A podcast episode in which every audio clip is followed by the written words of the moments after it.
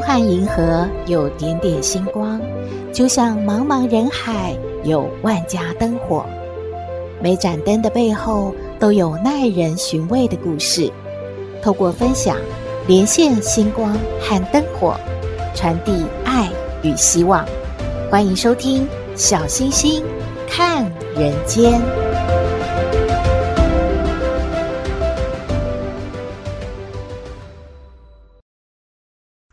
好朋友，大家好，大家平安。小星星发现，今年好像大家特别关心节气耶。就像前几天呐、啊，周遭好多好朋友不约而同的都传来提醒小星星，霜降，霜降到了哦。霜降是什么啊？是秋天最后一个节气，大约呢是落在国历的十月二十三或者是二十四号。这个时候，因为太阳偏向南半球，天气寒冷，开始呢露结为霜，称为霜降。从入秋以来呢，暑气已经消退了。晚上地面呢，水蒸气遇到了冷，就会凝成露水。如果遇到更冷的空气呢，就结为细小白色颗粒的霜。所以啊，称为霜降。其实呢，在台湾啊，真的很少看到呢，地面上有结霜的情形。诶，不过在山区可能就会有喽。所以呢，农夫呢就有一句话说呢，霜降豆就是霜降的时候呢，适合种豆子的。豆子不怕霜吗？或者有一句话呢是说，霜降的时候啊，台风啊都会跑去藏起来，表示台风呢不会再发生了。就是霜降之后。应该呢都没有台风出现，可是实际上到了十一月，台风仍然会在台湾出现啊，所以好像也不太准嘛。不过接下来呢，秋天就真的远离了，再一个节气就是十一月七号的立冬了。农业时代呢，就有所谓的春耕夏长秋收冬藏。所以啊，中医师也说，人体呢也差不多是这种情形的。到了冬天呢，就要补一补前三季身体的消耗了。所以啊，大家都很开心，冬天来了，可以补冬了。嗯，大家听到十一月七号，是不是开始在搜寻记忆？这一天是有什么特别的日子吗？有的，就是啊，已经政府宣布了，十一月七号开始放宽四项防疫规定，诶，包括同住接触者不论是否接种过三剂疫苗，也都不再需要居家隔离了。确诊者七加七的后面七天，只要是快筛阴性，就可以解除自主的健康管理了。还有呢，三季令也解除了，包括一些宗教活动啦、团体旅游啦、健身房啊、八大行业等等，民众去参加这些活动，去到这些场所都不再需要呢打过三剂的疫苗了，也不用快筛哦。以及呢，也放宽了营业场所不用强制为民众来量体温这件事了。虽然哦，疫情是在逐步的解封，不过呢，每天看卫福部的统计资料，还是有不少的人确诊呢。所以小星星建议大家还是要小心防护，保护好自己，也要保护好家人哦。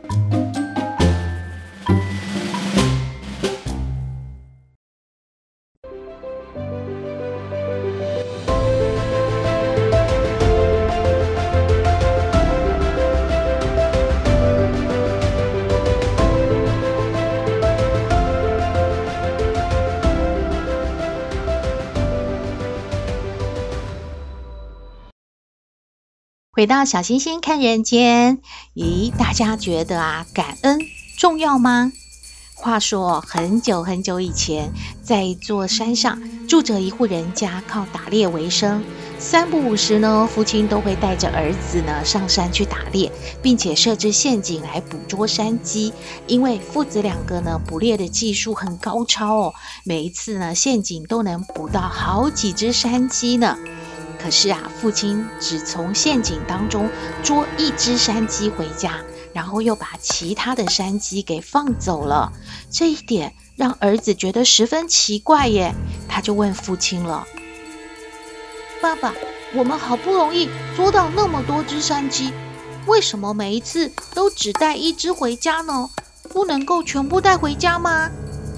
父亲就对他说了：“我们一家人一下子也吃不了那么多只鸡嘛，一只山鸡啊，还有一些野味啊、蔬菜啊，就够我们温饱好几天喽。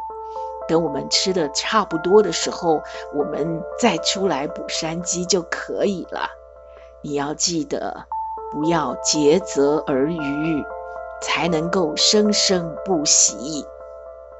儿子似懂非懂，爸爸又说了：“孩子啊，你要记得，做人要懂得感恩知足。如果我们贪得无厌，那很有可能有一天，我们就再也捉不到山鸡了。”儿子点点头，但是好像又没有那么明白。过了几年呢，山上又搬来了另一户的猎户。这个外来的猎户父子啊，比较凶狠哦。他们每天呐、都上山打猎，而且呢，狩猎的技巧也相当高明啊。所以每天呢都能猎捕到很多的猎物哦。外来的猎户就告诉他自己的儿子说：“孩子啊，你要记得，这个晴天当季雨天凉，你看看。”我们今天呐、打猎又丰收了，但是呢，谁也没有办法保证明天能不能够猎到一只猎物啊。所以，我们今天呢，也不要高兴，我们呢，就是努力尽力的去捕捉猎物，哎，能够打多少就给他猎多少，免得啊有一天呐、打不到猎物的时候，我们就要饿肚子了，你知道吧？于是父子俩呢，就把所有捕获到的猎物啊，全部都捉回家去，除了留下一部分自己吃之外呢，还把其他的没有吃的猎物呢，拿到市场上去卖耶。甚至啊，他还盖了一间的养鸡舍，把捕来的山鸡呢，饲养起来。哇，就这样，没有几年的光景，山上的猎物啊，全部的都被他捕光了。因为山上没有任何猎物了，就逼使得这两户猎户呢，都得改行了。而原来的那个猎户的父子，他们只会打猎啊，而且他们并没有储存其他的猎物，他们都是吃完了再去打一只山鸡的，所以。他们没有存粮，而且也没有其他的谋生技能，他们只好下山了，到外地呢去打零工来赚生活费了。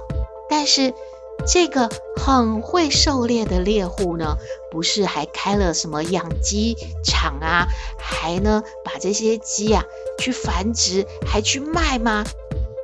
但是他们的下场如何呢？他们发现呐、啊，诶。这些鸡蛋还有山鸡都卖到了不错的价钱呢。这个儿子就跟他的爸爸说：“爸爸，你真厉害，好有远见啊，真的是令我佩服呢。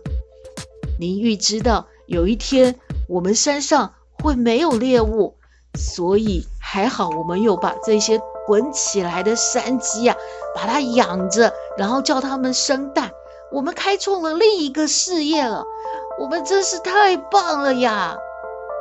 当然喽，这个父亲也觉得好骄傲、好开心哦。但是好景不长啊，山上的野鸡，这些山鸡都已经被他们猎光了，很多的猎物也没有了。这一家他们繁殖的山鸡。毕竟呢，还是要克服很多的事的。山鸡长得不好，繁殖的并不是很顺利，而且消费者呢也感觉啊，这些鸡好像就是没有这个野生的鸡来的美味，也不太想买他们的鸡蛋吃。哎，渐渐的，这个猎户的养鸡事业就一落千丈了。哎呀！大家觉得是一开始那个猎户他想的，他坚持的比较对呢，还是这个外来猎户有先见之明呢？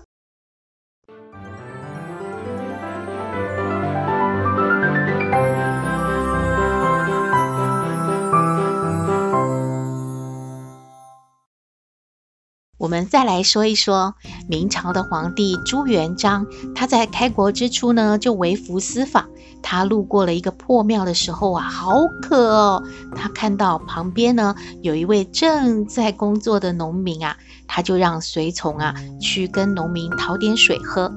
这个大热天的，这些农民啊，当然也是又累又渴啊。可是呢，虽然如此啊，有一位农民他很热心诶，他主动的把水送到了朱元璋的面前。这个农夫还跟朱元璋说了。客官是要到城里去吗？这个天很热，我们啊这个地方又比较偏远，好几里才有一口井呢，就在我家附近啊。你你要不呃，你们跟我来，把水壶啊装满了，再到我家坐坐，喝杯茶，好好休息一下，再赶路。这样你们一路到县城啊，都不担心会口渴了。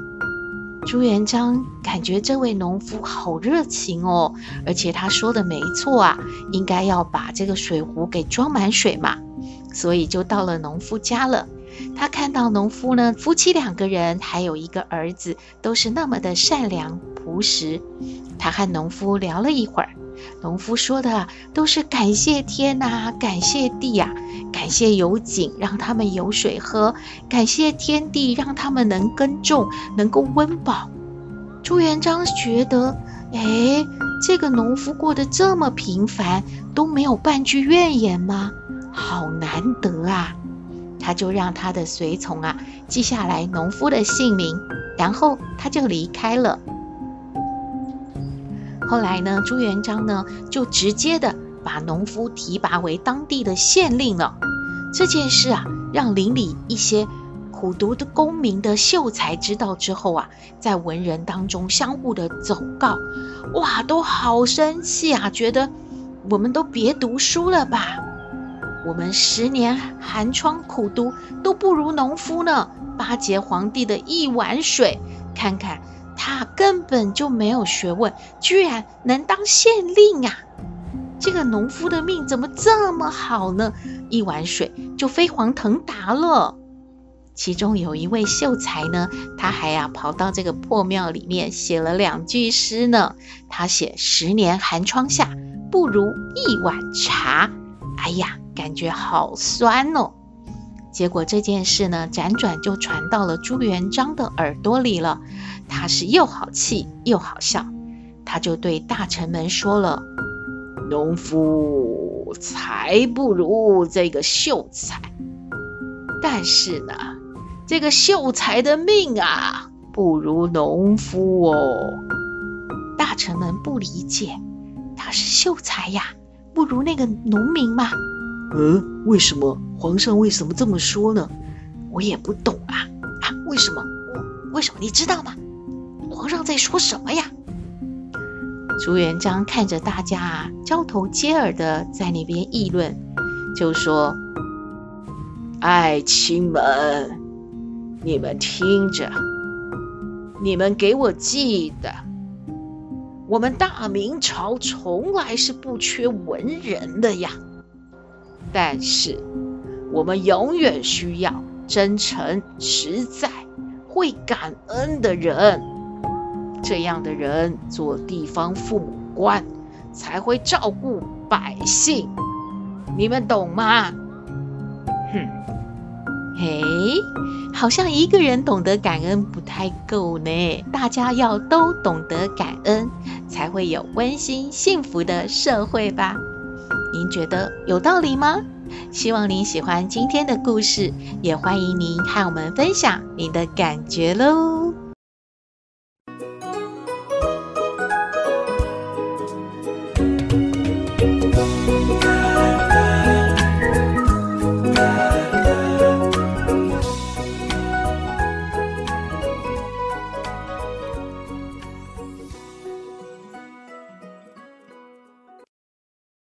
回到小星星看人间，今天来向康奶奶请教问题的是一位卖菜女。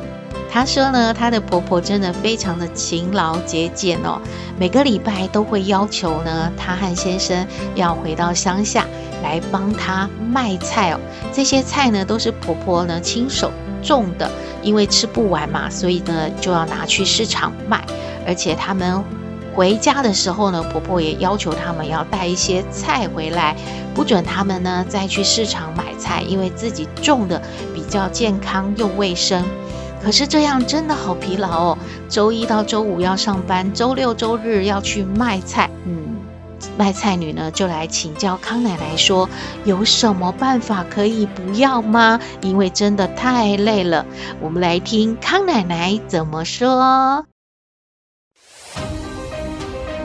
嘿，大家好，我是康奶奶。上不知天文，下不知地理。不过你问我什么问题，我都能回答你。康奶奶好。哎，小星星，还有各位听友，还有呃卖菜女哦，这个让康奶奶想起了卖火柴的小女孩啊，不是啊？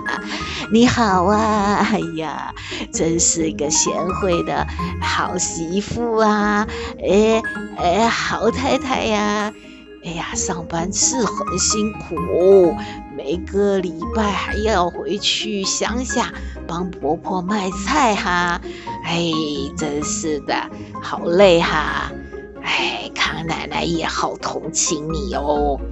但是呢，哎呀，不是康奶奶要帮这个老人家说话哈，是这个嘛？你想想看哈。啊，婆婆呢是用这个说法当成她一个啊，要你们回去啊陪她看看她的一个手段嘛。你想想就明白啦。那个菜呀，真是要卖吗？要送给街坊邻居吃也都行的嘛。就是啊，给你们找点活儿干干。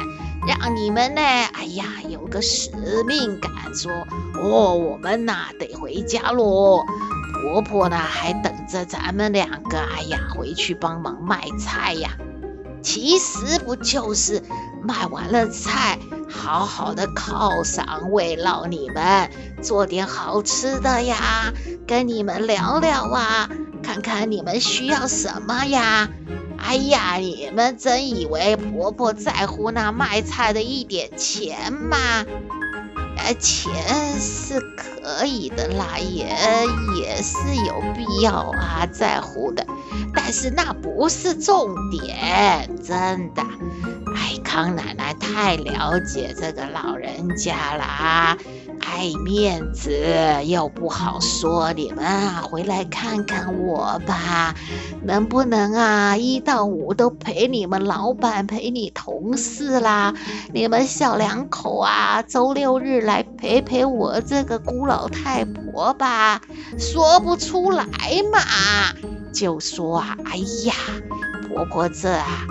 有啊，种的这么好又漂亮的蔬菜呀，有机的，哎，这么好，你们来帮忙啊，婆婆啊，这个这个到市场上去卖呀，体力也没那么好，是吧？你们年轻人呐，动作快嘛，卖完啦，回家，哎呀，咱们啊就团圆啦，吃点好吃的，是不是？哎，然后啊，再送你们回去。还有这要拿的礼物，就是啊，婆婆自己种的菜，让你们每天吃到都想到她，就是这个用意，懂了吧？累就累点吧，老人呐是过一天少一天的，就不要太计较呗，啊，是吧？只要是啊，时间还行，没有什么特殊的不能够出去啊，要去乡下陪婆婆的，就去啊，帮忙卖个菜吧哈。康奶奶的意见啊，给这个卖菜女啊参考。嗯，原来是这样啊，康奶奶的意见给卖菜女参考喽。